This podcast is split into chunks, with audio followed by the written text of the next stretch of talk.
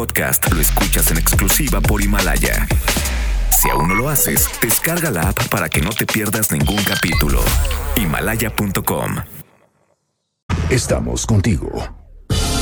Todavía no sale el sol, pero nosotros ya comenzamos. Antes del amanecer, con Juan Manuel Jiménez. Arrancamos.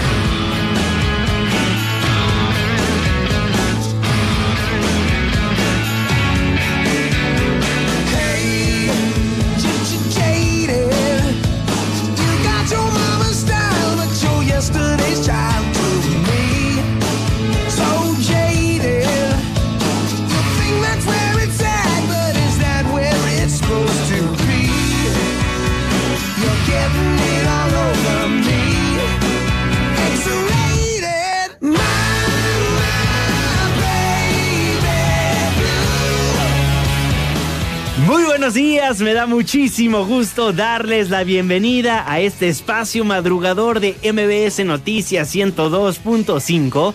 Gracias por acompañarnos antes del amanecer. Mi nombre es Juan Manuel Jiménez y como todos los días, como todas las mañanas, lo invito a que nos acompañe, a que nos sintonice hasta las seis en punto para que desde muy temprano se informe de las noticias más relevantes de nuestro país en este espacio, en este programa que hacemos absolutamente todos, por lo cual lo invito a formar parte de la expresión en línea y nos deje saber lo que opina de lo que le presentamos a lo largo de estos 60 minutos de información. En Twitter e Instagram, arroba Juanma Pregunta, Facebook, Juan Manuel Jiménez y nuestro WhatsApp 55 16 34 53 95.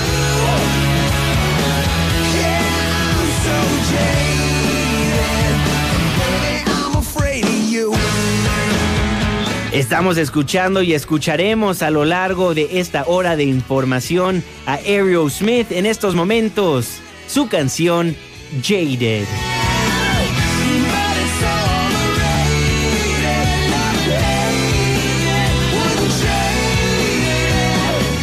Gracias por solicitarnos a los artistas, las canciones, los grupos que ponemos para musicalizar este espacio de información. El día de mañana a quién le gustaría escuchar. Márquenos, escríbanos en redes sociales. El 10 jueves, la fecha 2 de enero de 2020, la hora 5 de la mañana con 4 minutos, inicio de semana, primer programa del 2020. Estamos en MBS Noticias, antes del amanecer.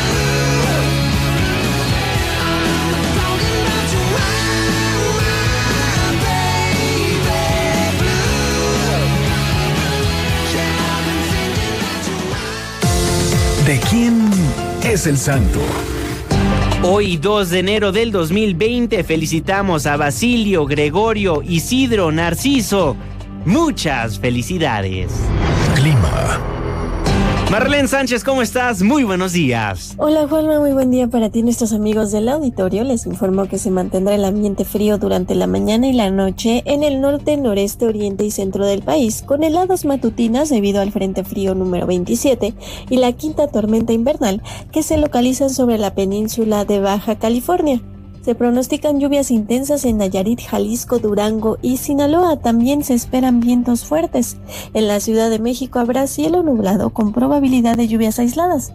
Tendremos una temperatura máxima de 23 grados Celsius y una mínima de 11. Este fue el reporte del clima antes del amanecer. Gracias Marlene y gracias a usted también por sintonizarnos antes del amanecer a través de la señal que sale de MBS Noticias 102.5. Saludo con gusto a todas las personas que nos ven y nos escuchan a través de nuestra página de internet mbsnoticias.com y por supuesto que le mandamos un caluroso abrazo a las personas que nos honran con su presencia a través de las distintas aplicaciones que hay en los teléfonos inteligentes. El reloj está marcando las 5 de la mañana con 6 minutos le voy a informar. Anuario 2019, antes del amanecer.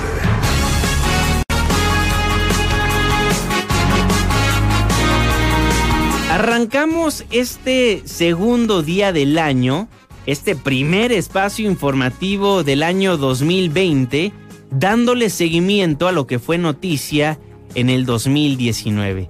Los últimos programas antes del amanecer le hemos presentado el anuario 2019, los momentos más emblemáticos del año que acaba de concluir. Nos vamos al mes de julio, porque el primero de julio, el presidente Andrés Manuel López Obrador llegó al Zócalo Capitalino, al llamado AMLOFest, para rendir un informe al pueblo de México de los avances y retos del país a un año de haber ganado las elecciones de 2018. Desde las 8 de la mañana, decenas de personas empezaron a llegar al Zócalo Capitalino. Apartaban su lugar para más adelante ver por algunos momentos al presidente López Obrador rendir un informe a 365 días de los comicios que le dieron la victoria. Un año pasó desde que Andrés Manuel López Obrador ganó la elección presidencial con 30 millones 46 mil sufragios, el 53.17% del total de los votos emitidos del pasado domingo primero de julio de 2018 los obtuvo el político tabasqueño, motivo por el cual se armó el denominado AMLO Fest. Previo al informe de actividades y festejos, distintas personas provenientes de Chiapas, Tabasco, Veracruz, San Luis Potosí y otros estados de la República reiteraron su confianza en el primer mandatario e incluso algunos han señalado que se empiezan a ver los cambios en algunas regiones del país en donde los programas sociales ya están llegando. Me llamo Alejandra Guadalupe Rivera Montes a sus órdenes. Y, soy de aquí del Distrito Federal. Yo llegué como a las 5 de la mañana. Nadie, luego vine otra vez como a las 8 pero tampoco no había nadie, entonces dije, pues me voy a, desayunar, a comer algo y traer para comer. Y la tripa quiere comer también. Quiere divertirse, pero también quiere comer. Y ahí vengo al bailongo, vengo a disfrutar estas fechas. No, bueno, con unas muchachas, pero pues andan por allí. No, nomás me pongo mi de este y ya, además, de todos modos, si te vas a mojar, te vas a mojar. Poco a poco llegaba la gente al primer cuadro de la Ciudad de México. De mil personas al mediodía, pasaron rápidamente a 50 mil para las 2 de la tarde, hora en la cual empezaron las festividades.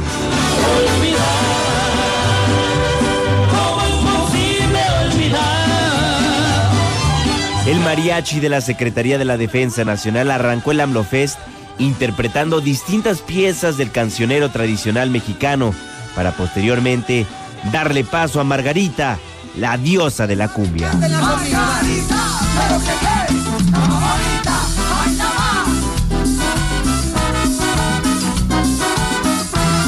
Las banderas de los partidos políticos que llevaron al poder al presidente López Obrador ondeaban.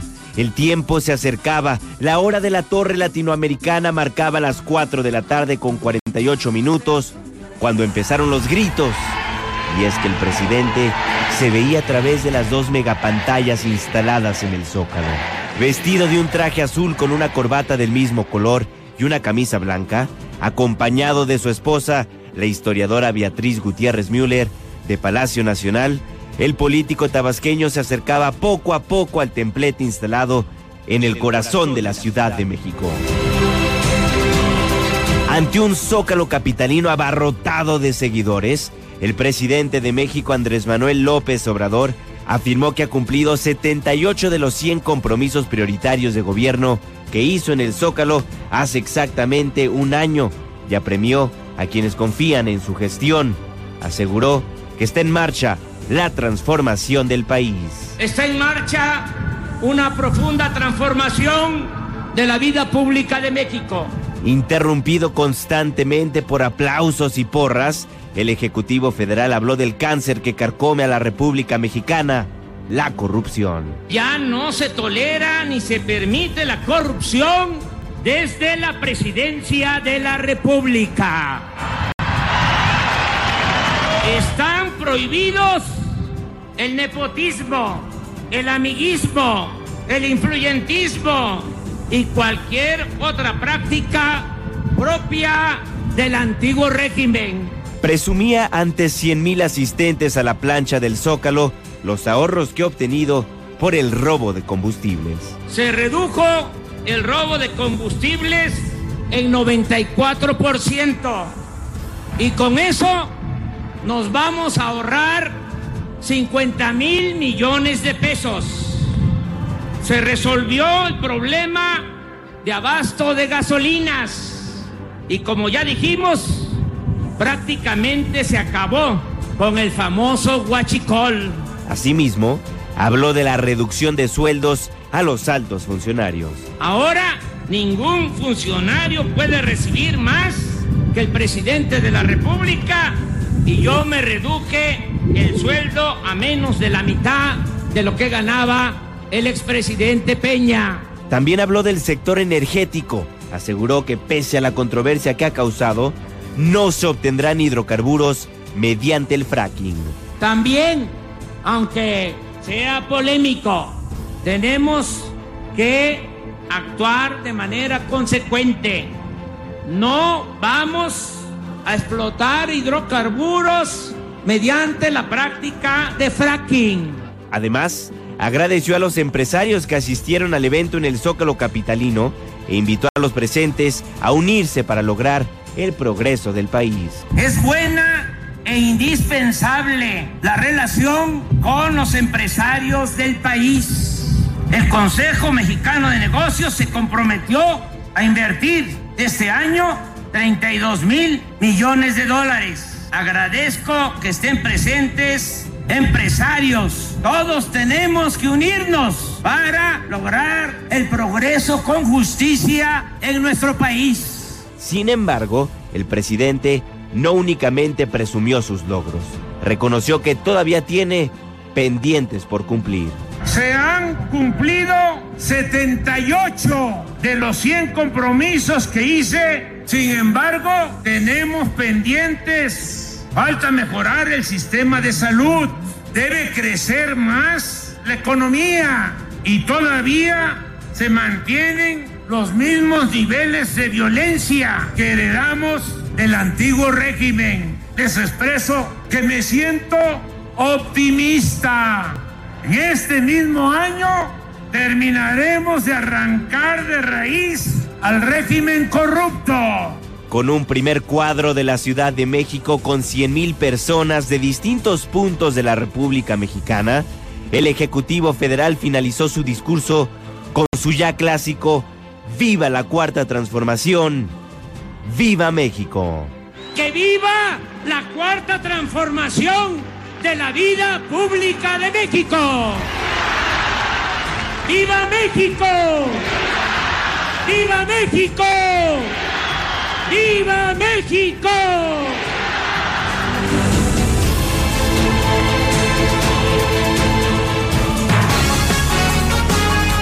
Dejamos el mes de julio y nos pasamos al mes de agosto donde ya estaba en la agenda mediática muy presente las violaciones hacia la mujer, los abusos por parte de algunos individuos hacia el género femenino.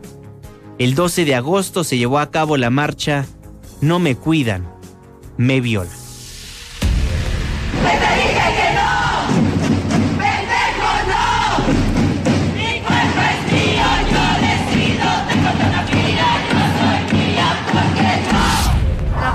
nos viola, nos mata, eh, nos levanta. Eres popó, policía violador. Eres popó, policía violador. Eso es lo que cantaban las primeras 20 personas en llegar a la Secretaría de Seguridad Ciudadana en la calle de Liverpool 135. Con pancartas en mano, algunas con el rostro cubierto poco a poco empezaron a llegar las manifestantes que se dieron cita en la dependencia gubernamental. Se manifestaban contra la violencia sexual hacia las mujeres, con cartulinas y pósters que leían Basta de policías agresores, llegaron mujeres de todas las edades.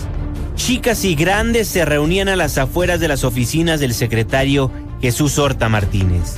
Pedían justicia, cantaban y gritaban consignas en contra de los policías capitalinos. Y cómo no, en menos de un mes, tres casos de elementos de la Secretaría de Seguridad Ciudadana habían salido a la luz pública debido a que violaron a varias mujeres, dos menores de edad y una mujer de 27 años. Una lucha legítima que tiene que atender el gobierno de la Ciudad de México. Minuto a minuto crecía la multitud que se congregaba en la Secretaría de Seguridad. Los cantos y las exigencias cada vez eran más fuertes. Mujeres que tienen miedo en las calles de la Ciudad de México. Amiga, ¿tienes miedo de vivir en la Ciudad de México, de ser parte de una cifra más? Claro que sí, porque las personas que nos deben de cuidar, de proteger, son los que nos están matando y violando a todas las mujeres. Y ya es basta, o sea, estamos aquí para exigir que eso ya pare y no vamos a soportar una más muerta, violada, ni una más. Muchísimas gracias. Se trata en este caso de policías, personas que, bueno, hombres que tendrían que estar por su labor protegiendo a las mujeres y sucedió todo lo contrario. Al paso del tiempo, los gritos de justicia se convirtieron en pintas en las paredes de la Secretaría. Grafitis que leían violadores, feminicidas, ni una más. A minutos de que comenzaron a pintar las paredes y ventanas de la dependencia gubernamental, salió el secretario Horta Martínez quería dialogar con las manifestantes. Sin embargo, al poco tiempo de que salió y daba unas palabras, Diamantina voló y le pegó en el rostro. Diamantina violeta. El color del feminismo cubría la cara y hombro del secretario. Después del incidente, se acabaría el diálogo. Pero eso no importó. Las decenas de mujeres que ya estaban reunidas en ese punto de la alcaldía Cuauhtémoc comenzaron su marcha pasada las 2 de la tarde hacia la Procuraduría General de Justicia de la Ciudad de México, con letreros que leían, a mí no me cuida la policía, me cuidan mis amigas. Se ve que matar no es pecado cuando el asesino es el Estado y en México los violadores portan uniforme. Avanzaron por la calle de Niza y se incorporaron a Avenida Chapultepec, donde daban a conocer las razones que las motivaron a salir a las calles a protestar. Estamos cansadas de que la violencia venga también por parte del Estado, de aquellos que deberían estar cuidando nuestra seguridad sean los primeros que nos amedretan y nos violan. Estamos hartas y estamos juntas y esto no se va a quedar así. Alrededor de las 2 de la tarde con 40 minutos, llegaron alrededor de 300 mujeres a la Procuraduría Capitalina. La calle del general Gabriel Hernández también comenzó a ser grafiteada. A las afueras de la dependencia del gobierno de la Ciudad de México, un joven que portaba una cachucha de color negro con blanco y una playera oscura tiró la cámara de seguridad de la Procuraduría que apuntaba la entrada de las oficinas gubernamentales. En un poste de luz, a un costado de la entrada a las oficinas, colgaron la cabeza de un cerdo. Pintaron las puertas de cristal de la Procuraduría, pero ahí no quedaron las cosas. Unas cuantas mujeres encapuchadas, junto con dos hombres, comenzaron a patear y aventar objetos a las puertas de entrada, y con martillo en mano, cayeron los vidrios.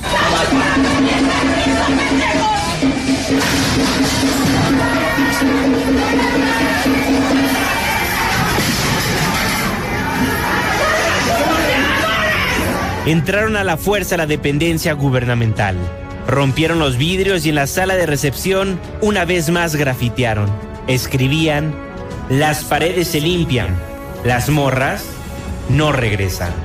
Y quienes se comportaban de esa manera justificaron sus acciones. Nosotras planeamos llevar esta marcha en paz, pero obviamente estamos enojadas, no somos pacifistas, necesitamos reaccionar. Esto es una emergencia nacional, hay nueve feminicidios al día, no nos podemos quedar así pintamos las calles, porque rompemos sus paredes, cristales. ¿Y a nosotros quién chingados nos hace caso? ¿A nosotros quién nos desmiente de un cabrón que llega en las noches? Con el hashtag No me cuidan, me violan y gritando consignas en contra de la policía capitalina, terminó la movilización. Una marcha en contra de la violencia sexual hacia las mujeres.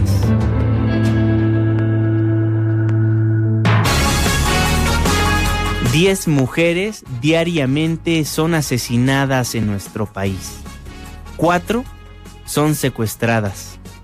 Las cifras son espeluznantes. Esperemos que en este año que acaba de comenzar la situación cambie y las mujeres se sientan seguras en el transporte público, en la calle, en sus casas. Esperemos se pongan las pilas nuestros gobernantes para salvaguardar a las mujeres en la República Mexicana. Dejamos el mes de agosto y nos vamos al mes de septiembre, donde el presidente de la República rindió su primer informe de gobierno. El primero de septiembre a las 11 de la mañana. Esto pasaba en Palacio Nacional. Desde las 6 de la mañana los medios de comunicación nos reuníamos a las afueras de Palacio Nacional, donde poco a poco la seguridad del recinto nos dejaba entrar.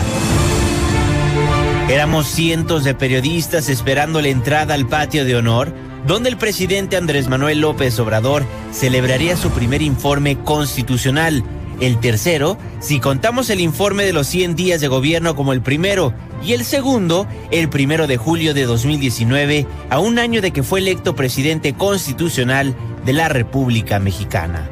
Los invitados especiales entraban por la puerta mariana.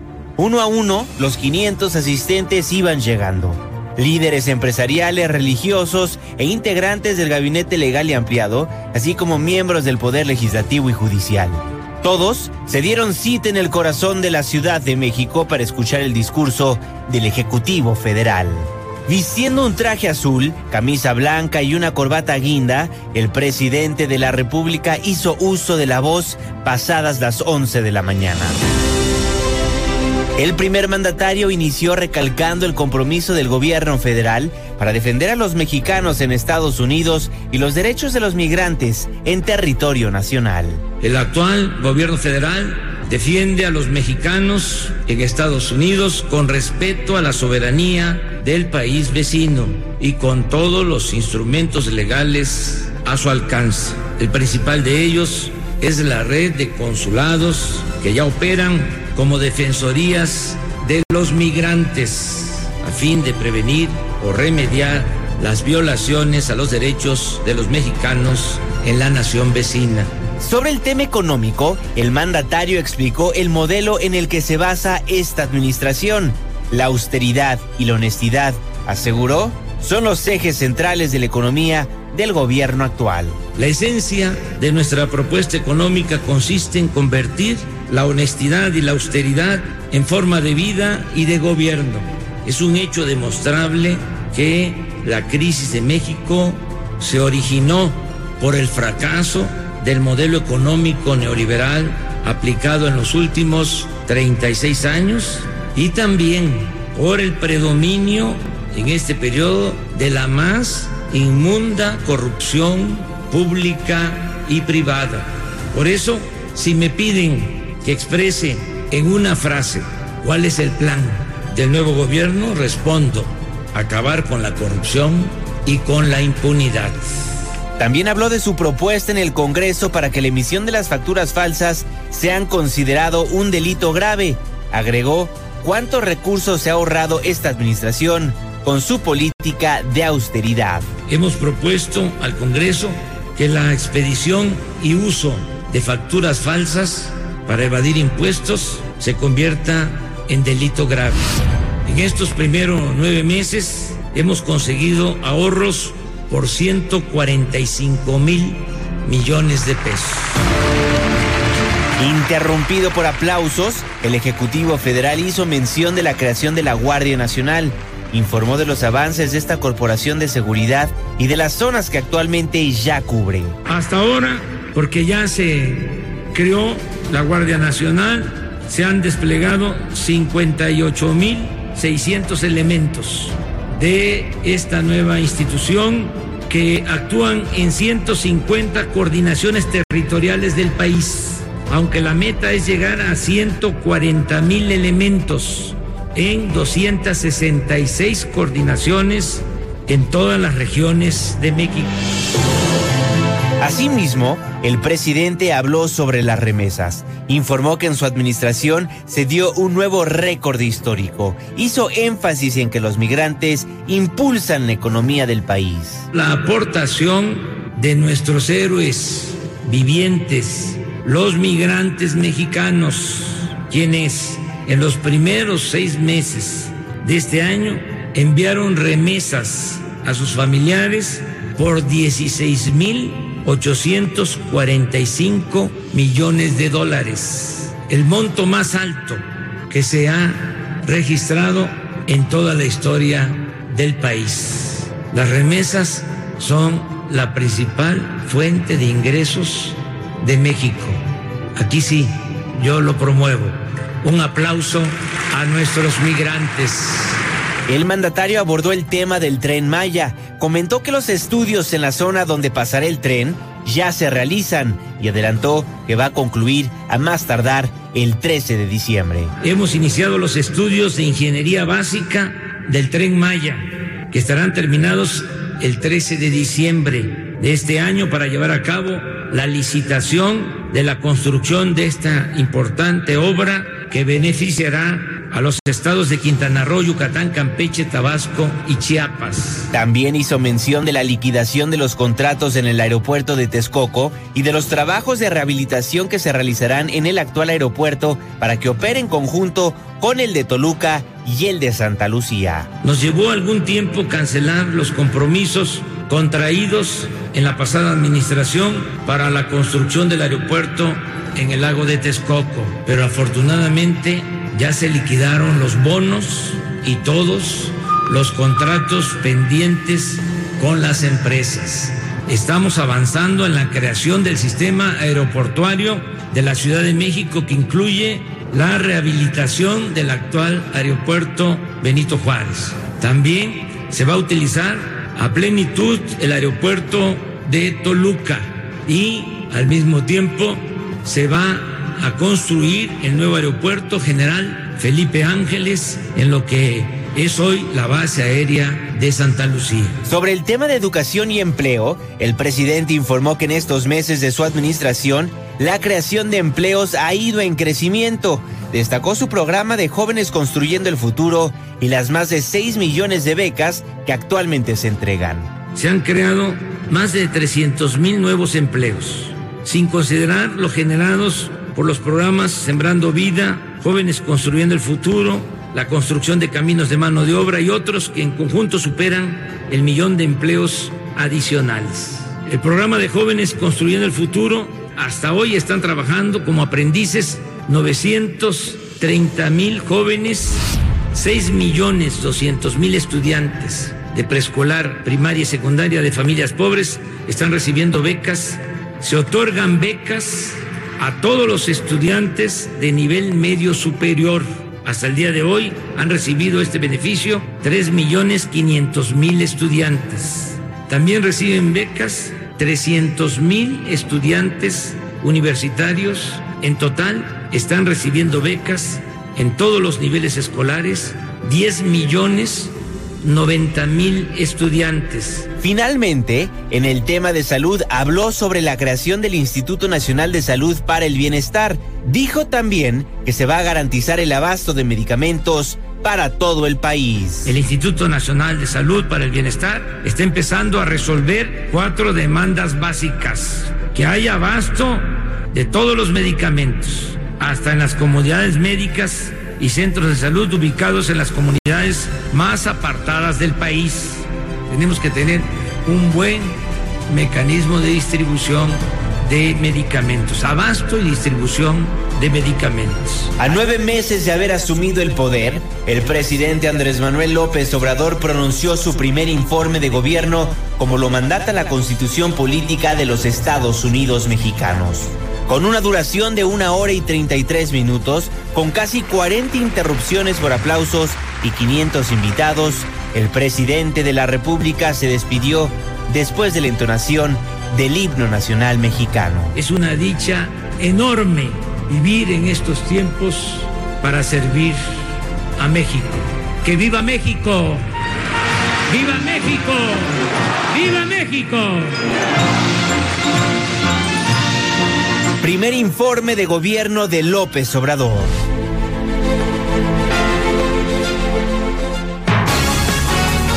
Con eso nos vamos a un breve corte comercial, nos vamos a la pausa y al volver continuamos con nuestro anuario antes del amanecer. Crying Ariel Smith, la pausa. Y ya volvemos.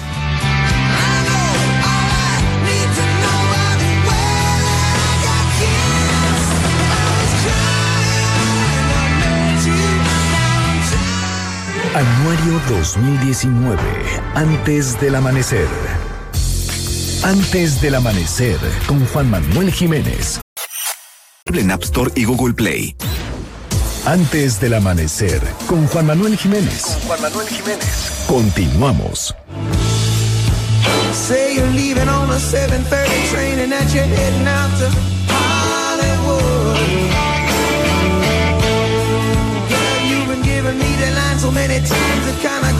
Crazy, Ariel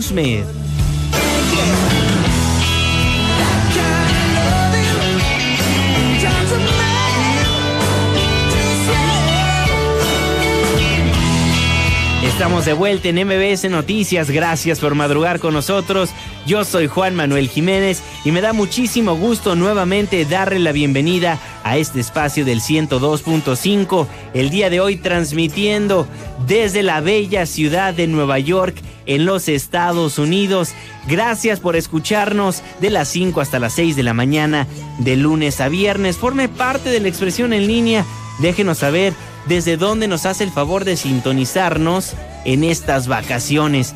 Twitter arroba Juanma Pregunta, Facebook Juan Manuel Jiménez, WhatsApp 55 16 34 53 95. Los deportes, César Alfonso.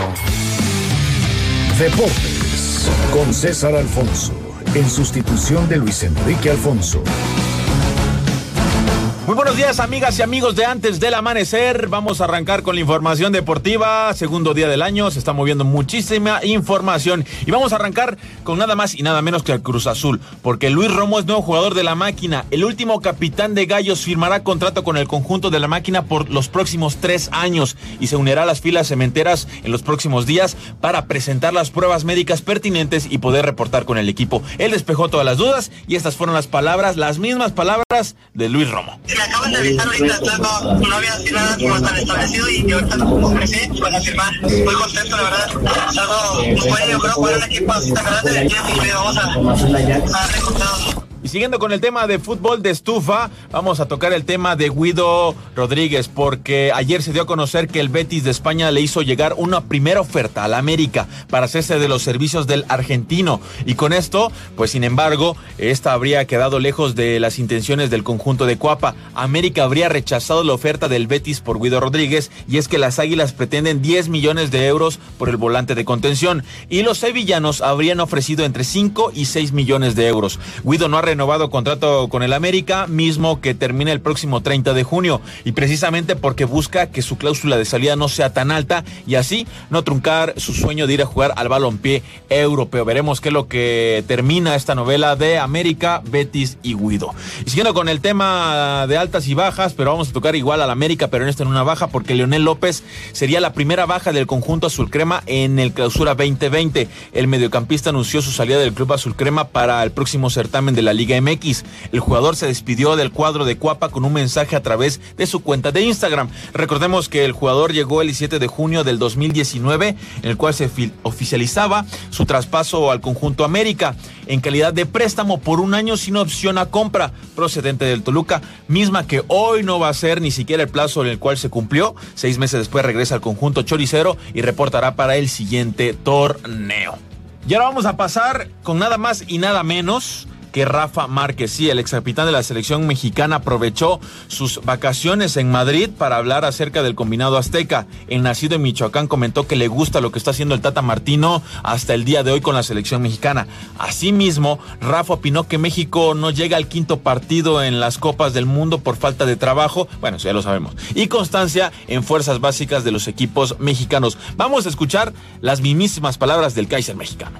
Que el Tata lo está haciendo bastante bien, está aprovechando muy bien la materia prima que hay tanto en México como en Europa y este, está haciendo una muy buena combinación entre, entre gente que ya tiene mucha experiencia y gente joven con talento que, que tiene esa hambre de estar en selección y bueno, con sus conocimientos y, y el estilo de fútbol que está imponiendo, impartiendo en la selección se ha visto bastante bien. Eh, al final de cuentas hay que seguir trabajando, sabemos que no estamos a un nivel como para, para seguir enfrentando a los grandes. También hay hay esos destellos en los cuales pues se mostró contra Alemania. Hasta aquí la información, mi Juanma. Me despido, yo soy César Alfonso. Nos escuchamos mañana. Chao. Los deportes antes del amanecer. Anuario 2019, antes del amanecer. Si me lo permite, continuamos nuestro anuario antes del amanecer con lo que fue noticia mucho más allá de nuestras fronteras en el año que acaba de concluir. Maru de Aragón. Hola Juan Manuel, ¿cómo estás? Buen día a ti y a quienes nos escuchan. Article 2 is adopted. Caravanas migrantes, agitación social y política, un juicio de destitución, guerras comerciales, un divorcio en Europa y un punto de inflexión en la lucha contra el cambio climático son algunos de los acontecimientos que marcaron el 2019. Ellos van por necesidad. Ellos van, van para sus hijos. Difícil la situación aquí en el puente, el puente fronterizo. México y Estados Unidos enfrentaron un inédito fenómeno migratorio. Centenares de miles de personas cruzaron ilegalmente la frontera con Centroamérica rumbo a Estados Unidos. La gran mayoría de los migrantes provenían de Guatemala, Honduras y El Salvador, países devastados por la pobreza y la violencia. Las incesantes caravanas provocaron una crisis entre Estados Unidos y México, el cual aceptó desplegar a la Guardia Nacional en la frontera sur para frenar el paso de la gente hacia la frontera norte. Estados Unidos tomó duras medidas ante lo que calificó como una crisis de seguridad nacional.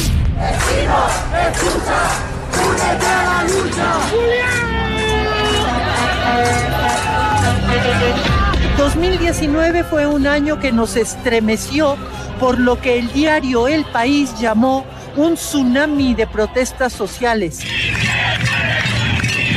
La verdad es que hasta el día de hoy hay una diferencia muy grande entre la gente rica que es muy poca. En América del Sur, Chile, Perú, Colombia y Ecuador vivieron jornadas de violentas manifestaciones contra la desigualdad social, ingresos insuficientes, pensiones de hambre y la siempre presente corrupción de los gobernantes.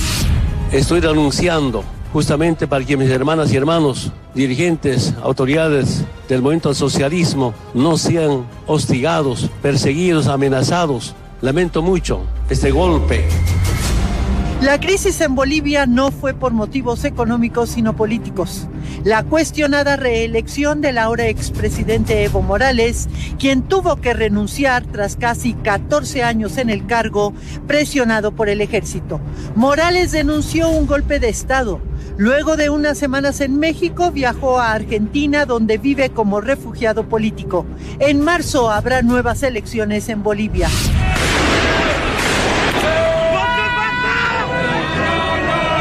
Esta oleada de protestas llegó a Francia con los chalecos amarillos y se extendió a Líbano, Irak, República Checa, etc. Los pueblos exigen una justa distribución de la riqueza. En España van en aumento las movilizaciones políticas a favor y en contra de la independencia de Cataluña. Hong Kong se convirtió en el 2019 en el mayor desafío para el Partido Comunista de China, con enormes manifestaciones en demanda de democracia. El gobierno chino sostiene que hay injerencia del exterior, principalmente de Estados Unidos, en esta ola de agitación. Article 1 is adopted. Article 2 is adopted. En Estados Unidos, el presidente Donald Trump pasó a la historia en el 2019 al convertirse en el tercer dirigente que será enjuiciado acusado de abuso de poder y obstrucción al Congreso. China se ha estado aprovechándose de Estados Unidos por tantos años. 2019 también fue el año en que recrudecieron las guerras comerciales iniciadas en el 2018 y que han tenido un impacto en la desaceleración de la actividad económica global. El Fondo Monetario Internacional advierte que para el 2020 el crecimiento de Estados Unidos continuará desacelerándose y la recuperación mundial será más débil de lo esperado.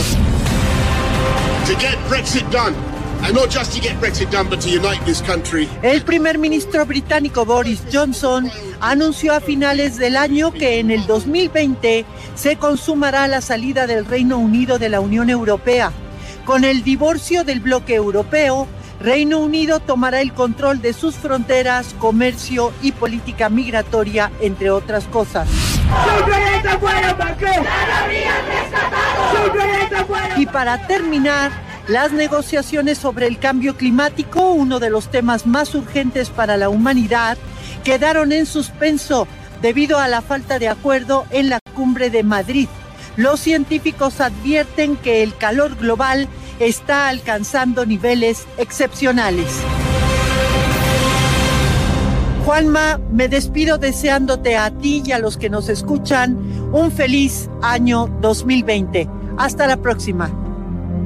Eso en materia internacional. Pero regresamos a lo que fue noticia en la República Mexicana en el año que acaba de concluir. El 2019 marcó la primera vez que Andrés Manuel López Obrador daba el grito de independencia desde el balcón de Palacio Nacional. El 15 de septiembre, el presidente López Obrador, ante miles de mexicanos, daba su primer grito de independencia.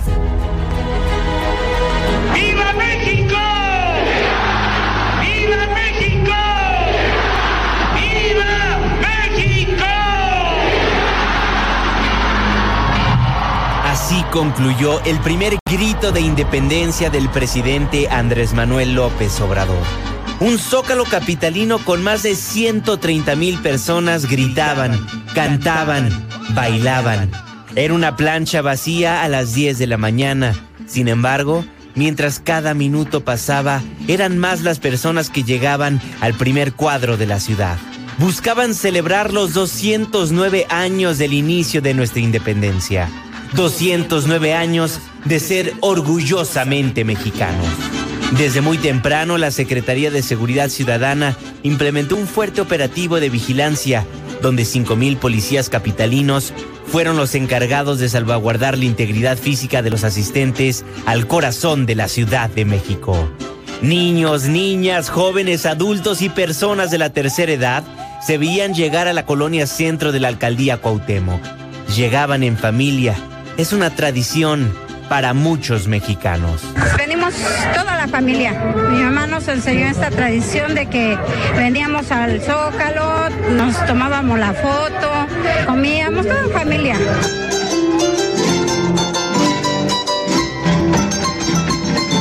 Para las 4 de la tarde en el Zócalo Capitalino ya eran miles quienes disfrutaban de las actividades culturales.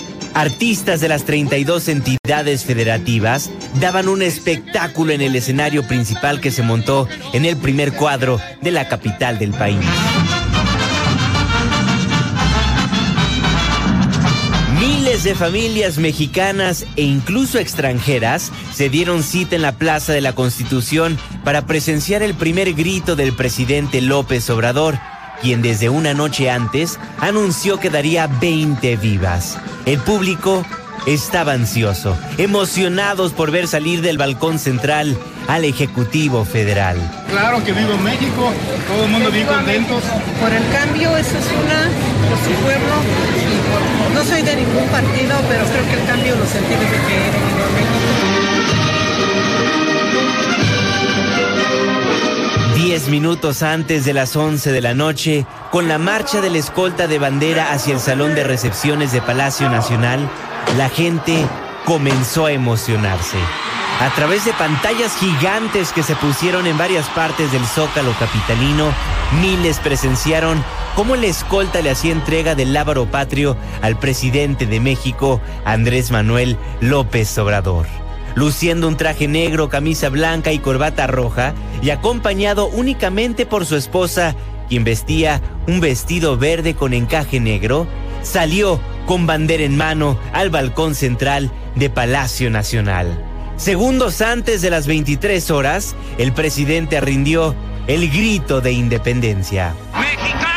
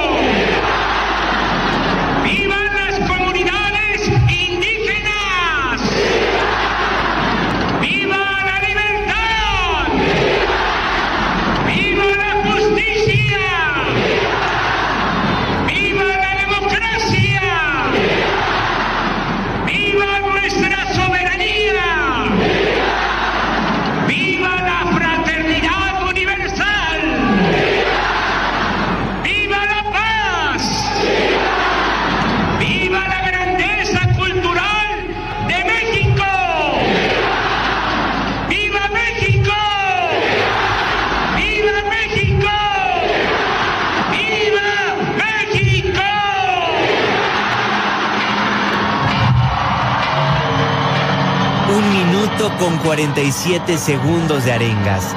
20 vivas. Momentos de alegría. Chicos y grandes gritaban. Mientras el presidente López Obrador ondeaba la bandera de un lado al otro y tocaba la campana de Dolores, el público asistente coreaba. Sí se pudo. Sí se pudo.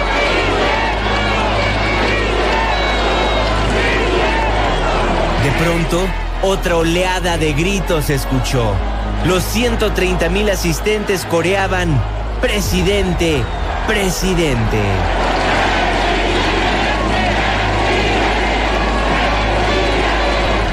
Minutos de júbilo, de mucha alegría. Y fue la banda Mije y el mariachi de la Sedena quienes amenizaron la noche con un concierto bajo el balcón presidencial.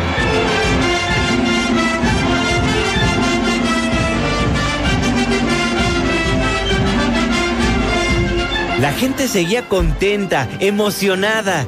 Muchos se sentían más mexicanos que nunca. Después de los tradicionales fuegos pirotécnicos, la original Band de Limón y Eugenia León despidieron esta celebración. Ay, palomita, no tengas miedo, vuelve a Oaxaca junto a Toledo. México lindo y querido, si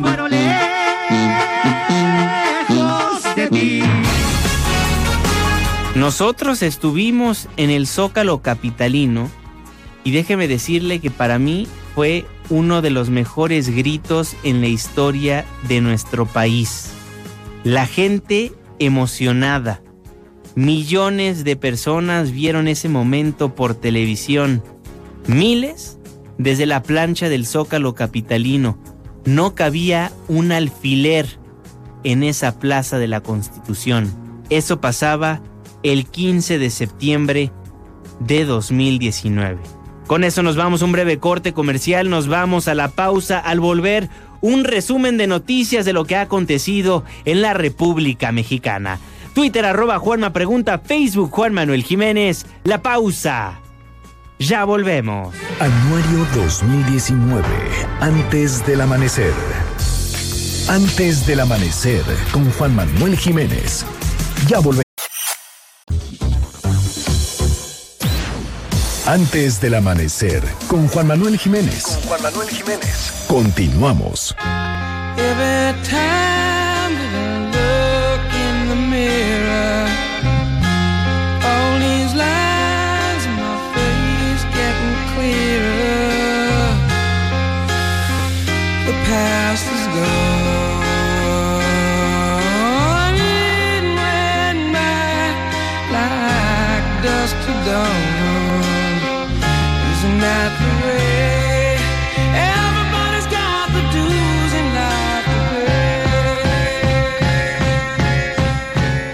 Gracias por continuar con nosotros en este primer programa del año antes del amanecer.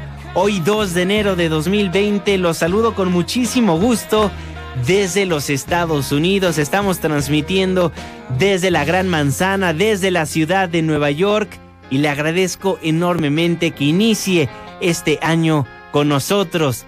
Gracias por sintonizarnos en MBC Noticias 102.5. ¿Qué es noticia en México? Le damos una vuelta al territorio nacional. Resumen de noticias antes del amanecer. Empezamos este resumen contigo, René Cruz. Juanma, muy buenos días. Tras asegurar que el año nuevo inicia con pendientes y retos, el secretario de Seguridad y Protección Ciudadana, Alfonso Durazo, confió que con voluntad, unidad y la participación de todos, el 2020 será un año de muy buenos resultados para la recuperación de la paz como fruto de la justicia.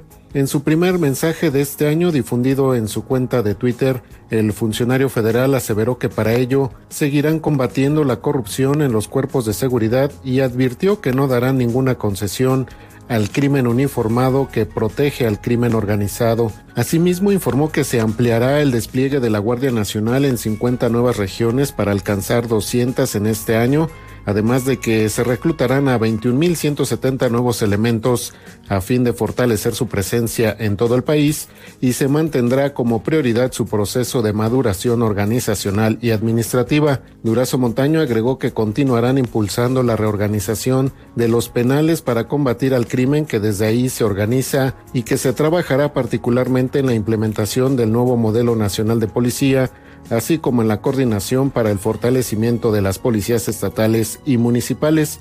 Finalmente mencionó que los programas para el bienestar continuarán generando oportunidades, especialmente entre los jóvenes y los sectores más pobres, y refirió que se seguirá avanzando en la eliminación de todas aquellas actividades y condiciones que son generadoras de violencia. Tenemos más información con mi compañera Ernestina Álvarez.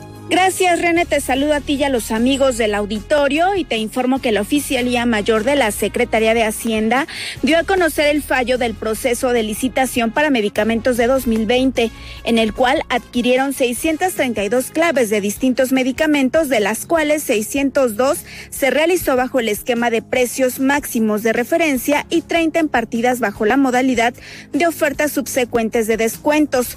La entrega de estos medicamentos comenzará en abril para dar tiempo suficiente a las empresas ganadoras para producir medicamentos, mientras que los contratos vigentes en 2019 se podrán extender para garantizar el abasto para los primeros tres meses del año. En un comunicado, la dependencia federal explicó que la modalidad de precios máximos de referencia consiste en establecer un precio a cada medicamento mediante la investigación de mercado considerando referencias nacionales e internacionales. A partir de este método se adjudica a aquellos proveedores que presenten la mejor oferta por debajo de dicho precio.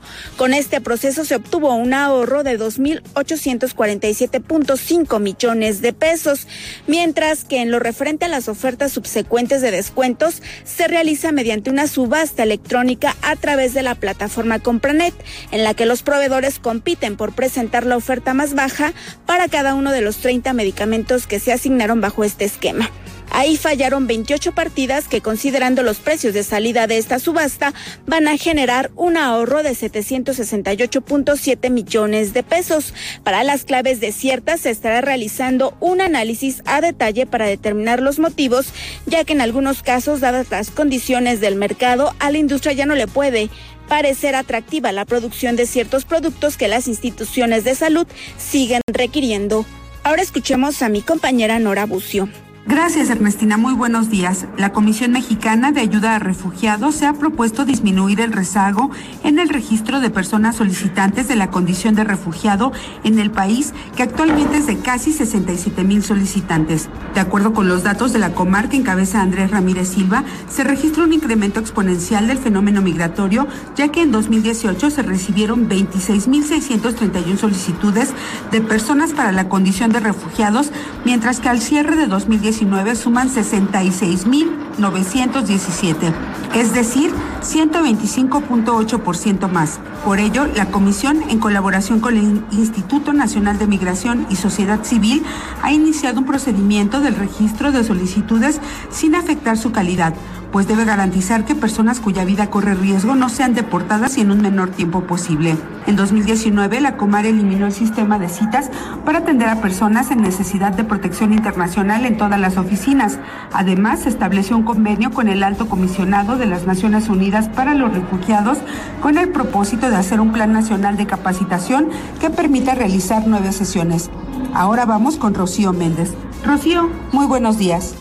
Gracias, Nora. Buenos días. Con el segundo incremento anual consecutivo al salario mínimo, se da la vuelta a una página negra en la historia, marcada por la contención deliberada del ingreso de trabajadoras y trabajadores, expresó la secretaria del Trabajo y Previsión Social, Luisa María Alcalde Luján. Con el incremento del 20% al salario mínimo ya en este 2020, con el incremento del 20% al salario mínimo en 2020, se recupera el salario de manera responsable, gradual, sostenible y de modo consensuado para saldar al menos parcialmente una deuda histórica con quienes viven de su trabajo. Alcalde Luján destacó que con este aumento se pone fin a la caída del 73% del valor adquisitivo del minisalario registrado durante más de 40 años en beneficio de 3.44 millones de trabajadores que ganan menos que lo estipulado en los nuevos salarios mínimos. Además, con estos aumentos se rompe el mito mediante el cual se solía justificar el estancamiento y la pérdida del poder adquisitivo de los trabajadores. La mayor prueba de que el incremento de los salarios mínimos no tuvo efectos inflacionarios es que en las principales ciudades por ejemplo, de la zona libre de la frontera norte, donde el salario se incrementó al doble, se observan menos tasas de inflación que en ciudades del resto del país, en donde el aumento fue del 16%. Finalmente, alcalde Luján destacó que el beneficio ha sido aún mayor para el 10% de los trabajadores que menos ganan. Su ingreso aumentó alrededor del 72% en la zona libre de la frontera norte y 8.5% en el resto del país y sacó de la pobreza, estima la funcionaria federal, a 1.23 millones de mexicanos. Muchísimas gracias. Pues con eso nos vamos, con eso nos despedimos. Le agradezco enormemente por habernos sintonizado en este primer programa del año 2020. Por cada día del año nuevo, un nuevo anhelo por el cual luchar y esmerarse. Bendiciones en todos sus nuevos proyectos. Esperemos sus propósitos se cumplan y trabajemos juntos en sociedad para mejorar nuestro país, para que este 2020 sea el mejor de la vida. Dejamos el 102.5, pero, pero nos pasamos al 104.9. En Exa FM tenemos un resumen de noticias cada hora a la hora hasta las 10 de la mañana. A nombre de este gran equipo de trabajo, se despide de ustedes su servidor y amigo Juan Manuel Jiménez. Que pase un excelente 2 de enero de 2020.